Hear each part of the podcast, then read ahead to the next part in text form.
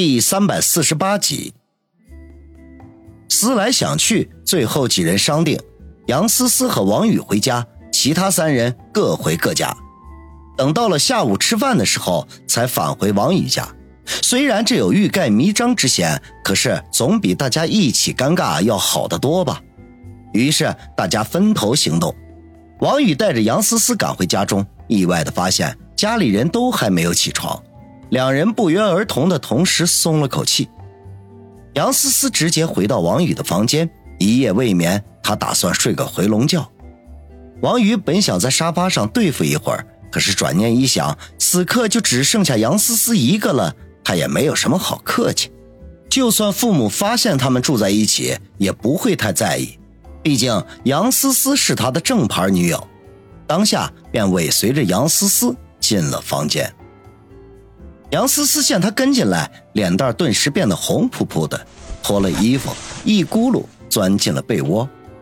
想起在武术馆里的那些令人羞涩的情景，心脏顿时砰砰的跳个不停。王宇微微一笑，脱掉衣服，爬到床上，将杨思思搂在怀里，一副心满意足的说道：“ 思思，希望每天都能这样搂着你睡。”杨思思哼了一声。把脸贴在了他的胸口，小声的说道：“哼，口是心非，你是想每天都和一大堆女人大被同眠吧？”王宇嘿嘿干笑两声，他的确是有过这样的想法。大年初一，日上三竿，王宇才从沉睡中醒了过来，怀里的杨思思早就没了影子。看看时间，已经是上午九点多钟了。哎呀，这一觉睡的呀，可真够实诚的。王宇伸了个懒腰，从被窝里爬了出来。老哥还不起床？饺子都煮好了。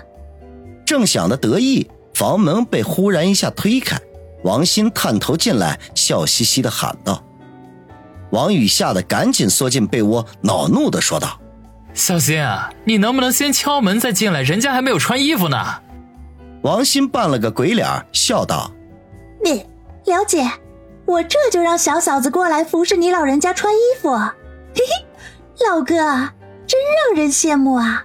大小美女都往上贴。你这个死丫头，嘴里没有一句好话！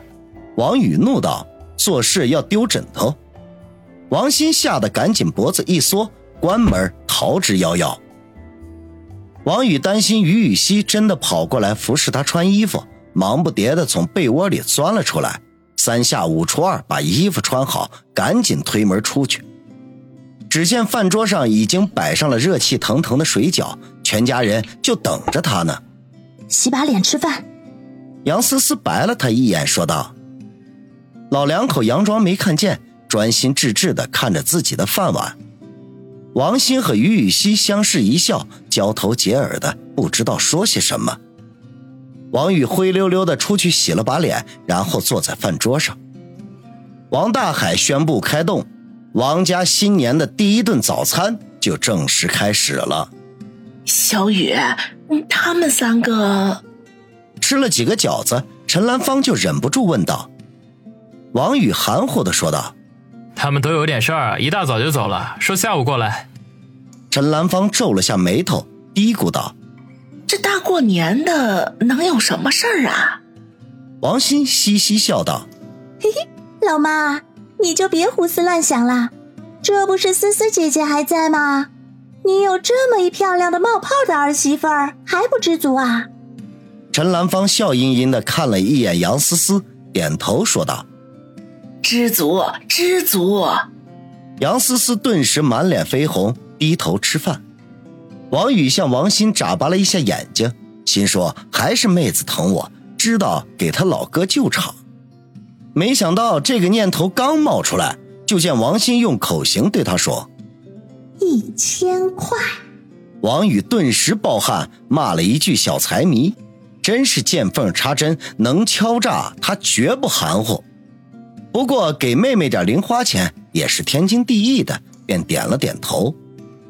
王鑫顿时眉开眼笑，趴在于雨溪耳边叽叽咕咕地说了几句话，于雨溪低低地笑了起来。吃过早饭，陈兰芳和杨思思负责收拾碗筷，王鑫和于雨溪回房间玩耍，王大海背着手出去打麻将，剩下王宇只得坐在沙发上看电视。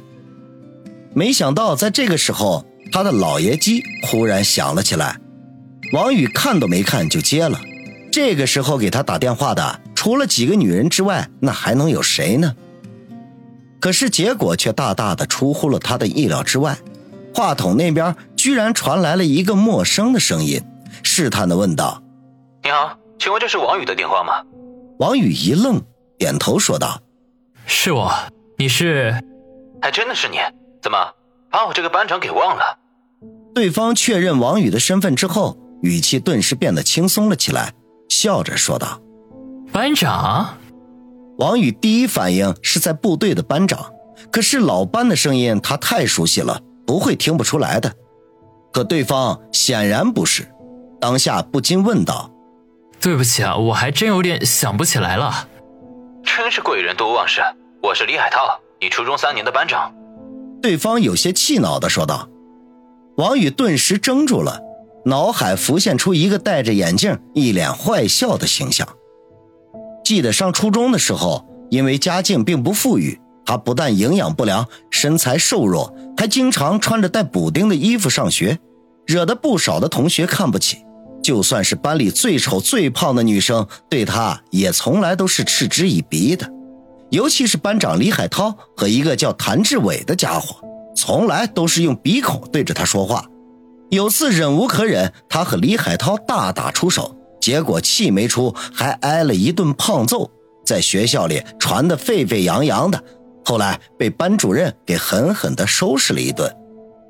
那时候，唯一跟他要好的是一个叫贾一人的家伙，可惜那也是一个怂货，只能是干着急的份儿。想起这些来，王宇嘴角忍不住带出一抹淡淡的笑容。这几年不见，也不知道那个班长李海涛还是不是自己的对手。哎呀，对不起，对不起，原来是班长啊！你看我这记性。王宇收回心思，打着哈哈说道，心中却在想：他怎么知道我的电话号码的？给我打电话干什么？对方哈哈一笑，并没有太在意，而是问道：“王宇，听说你高中毕业就当兵去了，去年才退伍回来的，怎么样？现在在哪里高就？”什么高就啊！我在当的哥谋生。王宇顺口说道：“如果告诉对方自己现在是社会大哥，不知道他会怎么想。”的哥，对方的语气顿时有些不屑，不过很快就掩饰了起来，继续说道：“那也不错啊，养家糊口足够了。”王宇嘿嘿一笑，这李海涛到现在还改不了狗眼看人低的毛病。从他的语气里，很容易就听得出来，他瞧不起的哥。他实在是没有兴趣和这样的人打交道，便问道：“班长，你忽然给我打电话，是有什么事儿吗？”他话里另外的意思就是，那没事儿，我可要挂电话了。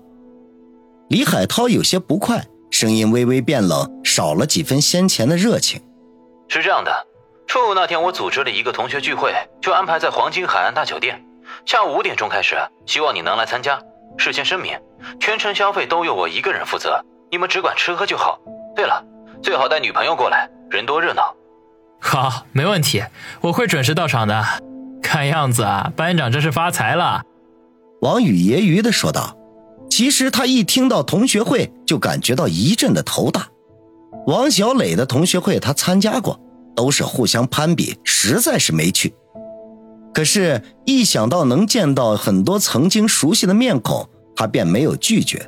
不过，挤兑李海涛几句还是很有必要的。李海涛哈哈笑道：“谈不上发财，就是最近生意顺利，发了点小财。